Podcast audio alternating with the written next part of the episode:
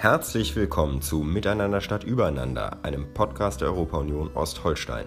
Unser Gastgeber ist Dr. Mirko Schönfeld, mein Name ist Wolf von Blumenröder und wir sprechen hier mit angesiedelten EU-Ausländern über Identität, Repräsentation und Verwaltung.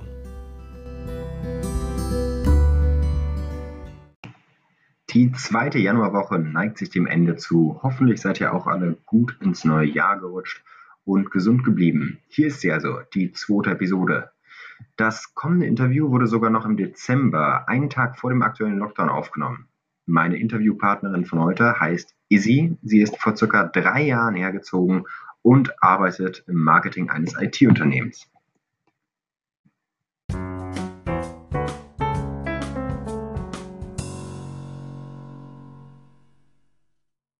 Hallo Izzy. Äh, hi Wolf, wie geht es Ihnen?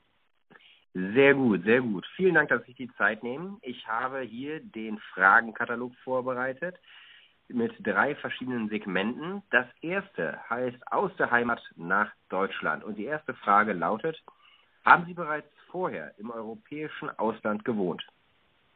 Ähm, eigentlich ja schon. Ähm, ich habe ein Jahr in Bologna gewohnt, wo ich ein Erasmus-Jahr verbracht habe.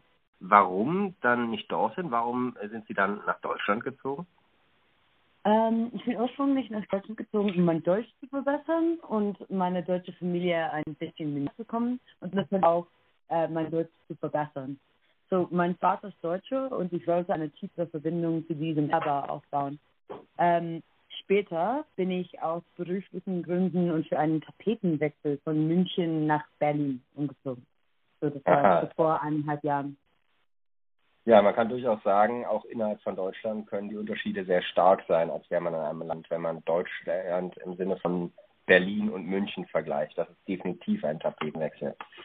Mhm. Ähm, aber das ist ja interessant, ähm, dass, dass Sie schon deutsche Verwandtschaft haben und da wieder ein bisschen wieder die kulturelle Bindung äh, innereuropäisch aufbauen wollten. Ähm, welches Bild hatten Sie denn, oder sagen wir so, Sie natürlich in besonderem Maße, aber vor allem welches Bild von Deutschland haben Sie in Irland damals wahrgenommen? Was für ein Bild hat man von Deutschland und haben Sie es damals geteilt? Also in, in Irland halten die irischen Leute die, die Deutschen für ein bisschen steif. Ähm, sie sind nicht für ihren Humor berühmt und haben einen Ruf als, als sehr genau. Unmöglich, unmöglich, wir sind sehr Überraschend, oder? Also, sehr aber ähm, und natürlich, weil mein, Deutsch, mein Vater Deutsch ist, habe ich das nie als wahr empfunden. Ähm, so in der Vergangenheit habe ich immer gedacht, dass die Deutschen ein bisschen kühler als die Iren waren, vielleicht ein bisschen formeller, aber ich habe nie diese äh, steife Ruf erlebt. Ähm, später, zu, mittlerweile, seit ich hier wohne, habe ich mehr bemerkt, dass die Deutschen, ja, sie können steif sind, aber es gibt viel mehr, äh, viel mehr Vielfalt, als ich am Anfang gedacht habe. Ähm, aber ja. Das heißt, gewisse Klischees werden bestätigt, jedoch im viel geringeren Maße, als man sich das im Ausland so vorstellen kann. Mhm. Sehr gut. Gut, ähm, die nächste Frage ist, äh, schneidet schon das nächste Segment, nämlich die Europäische Union in, in, in den Themenbereich ein.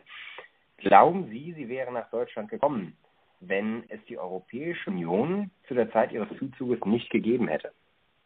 Mm, ich glaube, dass ich würde nach Deutschland kommen ohne die Europäische Union. Natürlich, ähm, weil mein Vater Deutsch ist und ich diese Erbe habe. Aber ich würde sagen, dass es so ein reibungsloser Prozess wäre, in der Europäischen Union. Welche Rolle spielt die Europäische Union in ihrer Heimat, also in Irland? Welche Rolle spielte sie in der Wahrnehmung in ihrer Umgebung hier, die Sie in den letzten zwei Jahren äh, mitbekommen haben? Gab es da einen Unterschied? Ähm, ja, äh, ein bisschen. Okay, so in meiner, meiner Meinung nach ist, ist die EU in, in Irland sehr wichtig. Also ich weiß, dass Irland, bevor der in der, es in der EU betrat, sehr arm und unterentwickelt war. Ähm, so meinte mir, dass, dass er nach Irland kam, bevor es die EU gab und meine Großeltern zu, um meine Großeltern zu besuchen und dass meine Familie die einzige Familie in unser Dorf war, die eine Innentoilette hätte. Ähm, das war in den späten 1960er Jahren. Also hat der Wirtschaft und den Menschen in Irland mittlerweile viel geholfen. Das hat zur Folge, dass ich halte der EU und ihren Auswirkungen als sehr positiv. Ähm, ich glaube, sie ist vorteilhaft für unsere Gesellschaft in generell und für die Gewährleistung eines gewissen Maßes an einheitlicher Ein Entwicklung in ganz Europa. Ähm, ja. Das kann ich mir vorstellen. Wahnsinn, 1960er Jahren. Aber auch heute, wenn man sich einige europäische Länder anschaut, ähm, klar, die Unterschiede werden immer geringer, aber es sind natürlich trotzdem noch da. Ähm, was uns aber auch wieder gleich zur nächsten Frage bringt. Die nächste Frage, der geht es um Identifikation.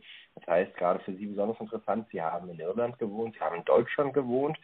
Ähm, würden Sie sagen, Sie sind an erster Stelle oder bringen Sie folgende Begriffe einmal kurz in Reihenfolge mit Ihrer Identifikation? Würden Sie sich primär als Iren bezeichnen oder würden Sie an erster Stelle Ihre Identität als Europäerin setzen? Hm.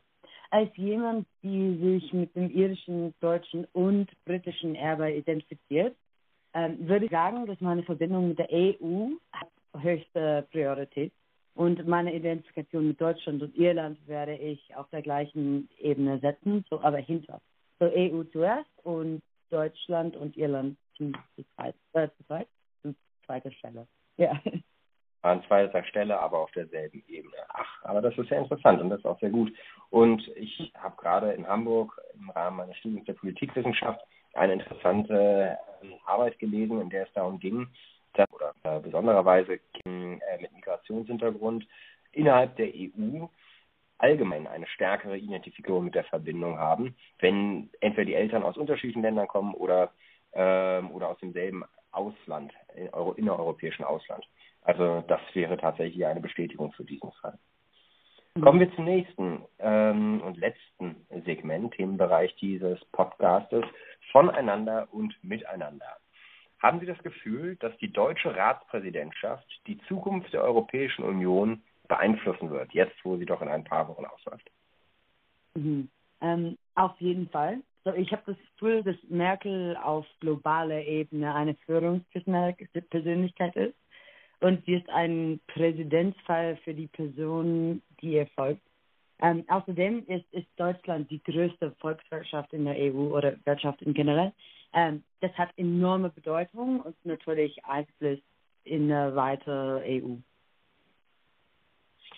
Das heißt, Sie würden sagen, dass die Möglichkeiten, die, die Soft Powers, die mit der Ratspräsidentschaft einhergehen, eindeutig mhm. mit dem Land, mit den äh, Interessen der Politik äh, zu vereinbaren sind, sich dadurch synergetisch stärker auswirken. Mhm. Genau. Finden Sie, dass Ihr Heimatland Irland in der deutschen Berichterstattung medial und allgemein angemessen wahrgenommen wird? Ähm, ja, ich glaube schon. Ich habe, äh, ich bin ganz positiv ähm, so, ja. Und das, wo, wir, äh, wo hier der St. Patrick's Day noch, noch gar nicht so ausgeprägt ist wie in Ich meine, beide ähm, Nationen sind begeisterte Biertrinker. ja, natürlich. Also ähm, die Deutschen können von ihren Ländern bestimmt, ähm, also wie man ein bisschen chillen kann. Die Iren sind sehr entspannt natürlich ähm, und haben so einen Ruf. Äh, die Iren können von den Deutschen lernen, wie man vielleicht strukturierter sein kann und vor allem, was die Pünktlichkeit betrifft. Ähm, aber wahrscheinlich auch, äh, wie man bessere kommerzielle Bier herstellen kann. ja, ich muss sagen, in Berlin, ich finde Bier viel besser als in Irland. Ja, ah, gratulieren. Das hören wir definitiv gerne. Und äh, trotzdem gehen wir hier auch gerne in Irish Pubs und sei es wegen der Karaoke-Abende. Mhm. Nun gut. Vielen, vielen Dank, dass Sie sich die Zeit genommen haben. Doch bevor ich Sie abwürge, habe ich noch eine letzte Bonusfrage. Wir befinden uns hier in Deutschland nämlich gerade vor dem zweiten Corona-Lockdown, der äh, morgen am Mittwoch beginnen wird. Und ähm, ja, daher noch meine Corona-Frage an Sie. Haben Sie in Ihrer Wahrnehmung dass äh, Europa, die Europäische Union, mit ihren Maßnahmen, mit der Koordination und der gemeinsamen Bewältigung gute Arbeit geleistet hat? Ähm, die Europäische Union, ich finde, dass ähm, es keine Konsistenz zwischen die Länder gibt. So, ich habe das Gefühl, dass jeder Land, das Land macht alles ganz allein und macht selber ihre eigene äh, Policies und so weiter und Regeln generell. So, ich fühle die Präsenz von der EU ähm, in Bezug auf die Corona-Vorschriften, ich fühle es nicht ähm, persönlich. Und es ist natürlich auch immer eine Frage, wie es wohin kommuniziert wird. Aber mhm. ähm, es gibt definitiv Rückschlüsse. Trotzdem, wie gesagt, vielen, vielen Dank, dass Sie sich da die Zeit genommen haben. Wir werden sehen, ob das bei diesem Lockdown besser kommuniziert wird und in der Zukunft allgemein. Bis dahin wünsche ich ja. Ihnen jetzt frohe Feiertage und einen ja. guten Rutsch ins neue Jahr. Ja, vielen Dank ähm, und Ihnen auch gut Das war's also mit der zweiten Episode. Vielen Dank fürs Zuhören. Ich freue mich aufs nächste Mal. Wie man vielleicht mitbekommen hat, experimentiere ich noch ein bisschen mit Hard- und Software, aber langsam fuchse ich mich rein. Ein schönes Wochenende.